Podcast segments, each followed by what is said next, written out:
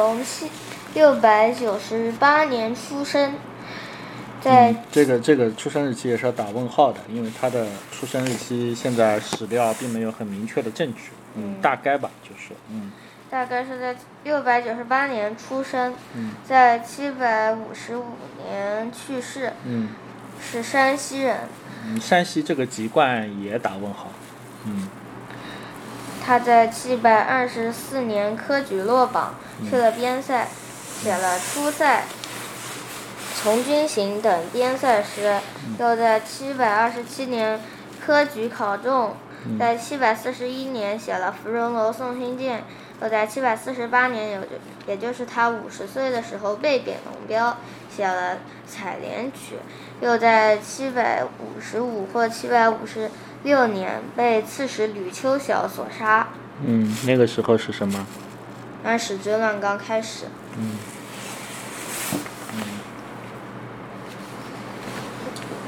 他跟白白居易比起来怎么样？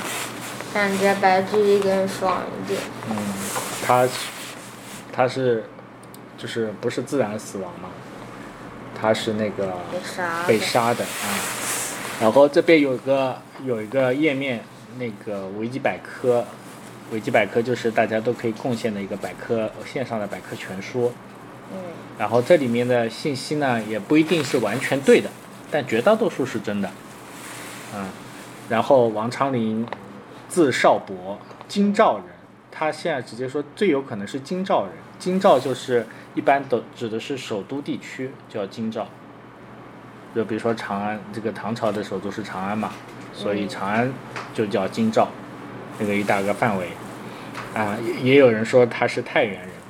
啊，还有人说是江宁人，江宁就是现在的南京，就南京不做首都的时候是叫江宁，嗯嗯，这个也听过吧？嗯嗯，然后你你前面也说了，他第一次考没考上，七二四的时候，相当于我们现在高考落榜了，然后他想怎么办呢？就去呃军队里面，想因为唐朝，你找张椅子坐，因为唐朝就像前面聊的，就是两个两条路嘛，一条是从军，一条是考科举，科举不成他就去从军。然后也就是在那个从军的那几年，他写了很多边塞诗，对吧？最著名的两首是什么？从军行和出塞。嗯，然后但是没混出来，所以又回到那个考试的这条路上，终于在七二七年，对吧？我没记错吧？七二七年中举了，中举了，然后就，呃，我来看一下啊，这个时间，七二七年中举啊，然后七二八年认识了孟浩然，哦，啊，孟浩然也来，孟浩然肯定是没中嘛，对吧？反正但是他们已经认识了。然后他一生其实是被贬过两次，你这个地方那个龙标是第二次，第一次他贬的还要远，贬到岭南。岭南是哪？岭南我记得应该算那个福建，就最南边了。呃，那这那时候是很荒凉，很荒凉了。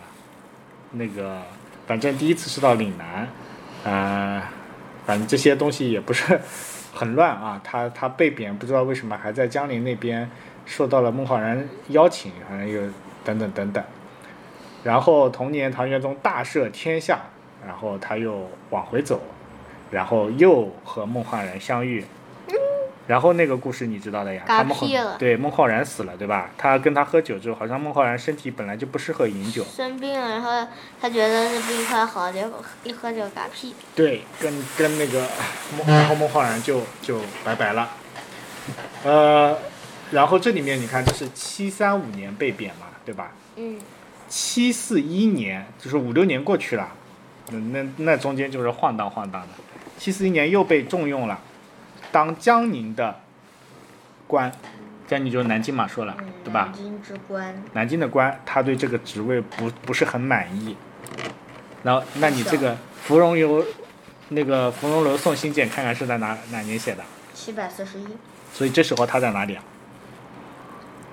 他在嗯南京做官，所以为什么在镇江？因为南京和镇江是挨着的，很有可能那时候那块地区都是连在一起，被他管的也是有可能的。啊，所以他是第二次被贬官，在江宁做官的时候，在芙蓉楼送辛渐。官已经很大了。啊，这个这个江宁城我不知道是不知道是不是很大的官，我不是很了解这市长。啊，所以所以是那个时候送辛渐，明白了不？嗯然后这时候他的心情是新建要往北走回那个洛阳嘛，洛阳亲友如相问，对不对？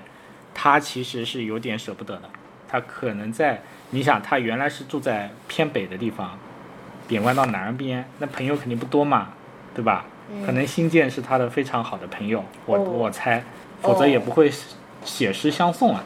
那好朋友要远行要走了，那心里肯定是不高兴。哎有点不舍得的，对。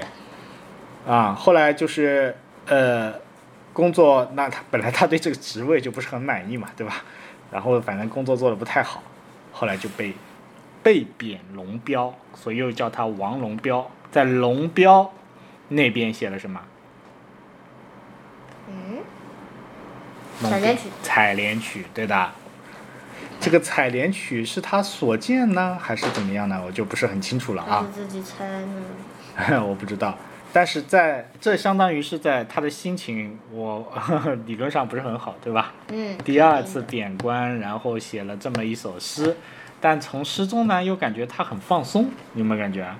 啊、写的这些采莲姑娘们嘻嘻哈哈的这种感觉，对不对？嗯很漂亮，然后很放松，啊、也不知道当时是在想着什么。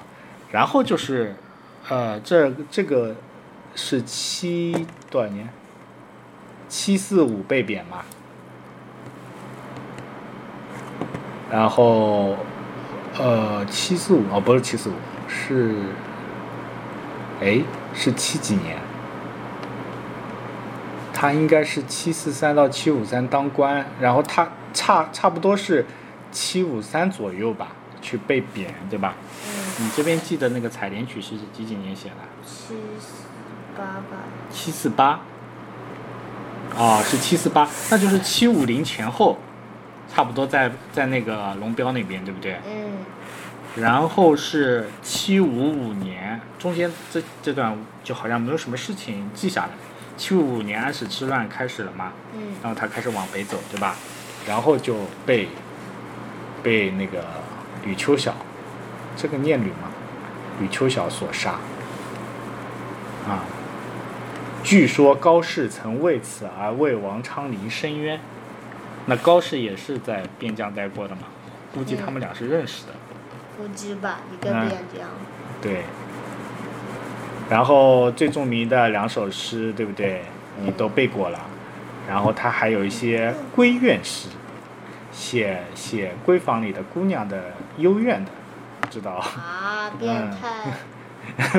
这没有没有，他可能是借借借这些事情抒发自己的一些东西。嗯，你看他很和很多诗人有交集啊，李白认识的，岑参、嗯，高适、王之涣，这个这个是这个谁不认识。李欣不认识。然后王维、孟浩然，对吧？那个左文王上左天龙标要死，就是王维写的吗？好像不是啊。呃，不知道。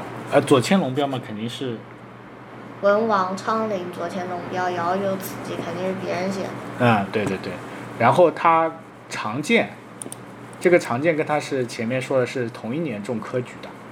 嗯，啊，到古代同一年中科举的就相当于同学，就大家会有一个抱团的，就说啊你是几几年中的，我是几几年中的，哦同一年中的，那我们就是同一届就会关系好一点，嗯，是这个样子的啊。所以王昌龄就在安史之乱初期，呃，结束了他的人生，真惨，真惨，他的人生也不是那么顺利，对吧？很惨。嗯，嗯做官千万不能做官，这样就会有贬官。那你不做官，不是默默无闻一辈子吗？也不能这么说。啊，不会怎么样吧？只要你是个诗人，李白没做官，他也他也没有默默无闻。那李白还是很想做官的，他当时后来出来不是连那个没搞清楚情势就就就就跟着那个叛王搞事情了嘛？嗯他所以他心里还是很想做官。嗯，对吧。嗯，好，王昌龄就讲到这儿。